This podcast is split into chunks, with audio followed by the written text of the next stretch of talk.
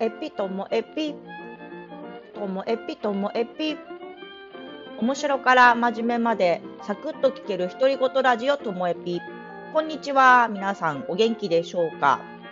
えっと、最近あんまりお話ししていませんでしたが、えっと、ここをしばらくあのいただいたリスナー様からのリアクションなどをご紹介しながらお話ししたいなと思います。いや、あの、意外と、あの、Facebook でつながってる方は、メッセンジャーで、あの、感想とか、こう、本当聞きながらチャットしてくださる方なんかもいて、すごく嬉しいです。あとは、あの、私、名刺を、自分の仕事の名刺をリニューアルしまして、裏が、ともえぴの紹介になっているんですけども、なので、こう、出会った方、直接会った方には、ともえぴの宣伝がてら、今まで他の前の名刺を渡したことがある方も、ともえぴ名刺をお渡ししてるんですけども、あのすると割と聞いてくださってて、でね、私ちょっと気づいちゃったことがあるんですよ。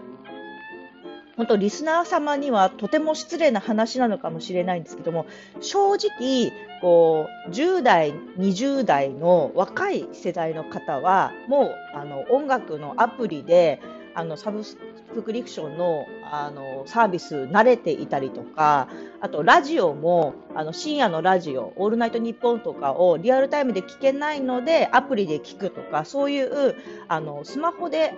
音楽やラジオを聴くっていうのに慣れているのでこのともえぴの話をした時にともえぴ自体のポッドキャスト自体はもうそんな新しいものではないんですけどもまあまあ、30代後半以上40代です40代50代それ以上の方っていうのはこのポッドキャストっていうもの自体が真新しくってこのともえぴがファーストポッドキャストってなってる方もいらっしゃっててそれであのともえぴの内容ももちろんですけどもポッドキャストっていうものを楽しんでくださってる方もいてですね。あそういうことかと思うと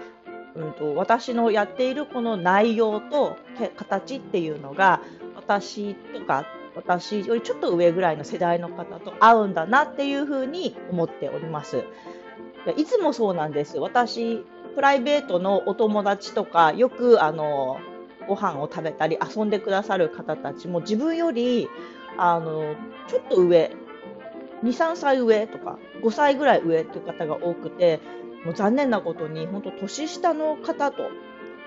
まあ、年齢って出会う時はそんなに意識はしてないんですけども結果気づいた時にこうお互い年齢とか確認仲良くなったら確認するんですけども年下っていう方がすごく少なくってこのポッドキャストでも結果結果的にリスナー様はそんな感じです。で私あの年齢は自分自身はあの全然隠していないのであの聞かれたらいつも答えるんですけども今日は聞かれてないけど答えます。私はあの昭和50年生まれの45歳今年46歳になります。なのでこのうんと前後でも、まあ、ボリューム的に言うと40代後半の方があの聞いてくださっている方が多いようです。これあの Spotify で聞いてる方は年齢とか登録していたら私の方にデータで出てくるんですよね。すると後ろの方にこう年齢固まってるような感じです。はい。いやー、それでですね、あのお友達がこの間ご紹介しためんつゆのにつけるあの大豆、ゆで大豆のやつを作ってくださって美味しいっていうリアクションもらって超嬉しいですよね。あの、あんまりね、今は会えない状況で直接お話もできないのに同じものを食べて美味しいねなんて言えるなんて最高ですよ。で、あの、その方にもあのメッセージしたんですけど、あの、めんつゆ、もし作った方がいたら試してほしいのが、めんつゆの汁もったいないじゃないですか。つけた時の汁。何でも漬けって汁もったいないんですよね。でなんであの場合は、めんつゆと大豆終わり頃ですね。そこにもうごま油と、私はあの寒炭酢ですね。寒炭酢は酢以外に塩分とかちょっと甘みとかも、だしとかもちょっと効いてるので、だしマロスか。だしマロスですね。を入れると、もうドレッシングみたいになるんです。和風ドレッシングになりますので、それをキャベツの千切りにかけて、なんかある時に他の具もですね、例えばベーコンを炒めたのとか、まあ、卵とかでもいいんですけども、そしたら本当に豪華な、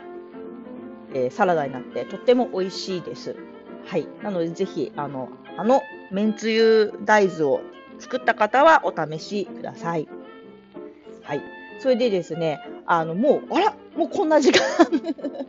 皆さんからのあのリアクションと、あの、ラジオクッキングの発展バージョンで時間になってしまいました。今日もお聴きいただきましてありがとうございました。さようなら。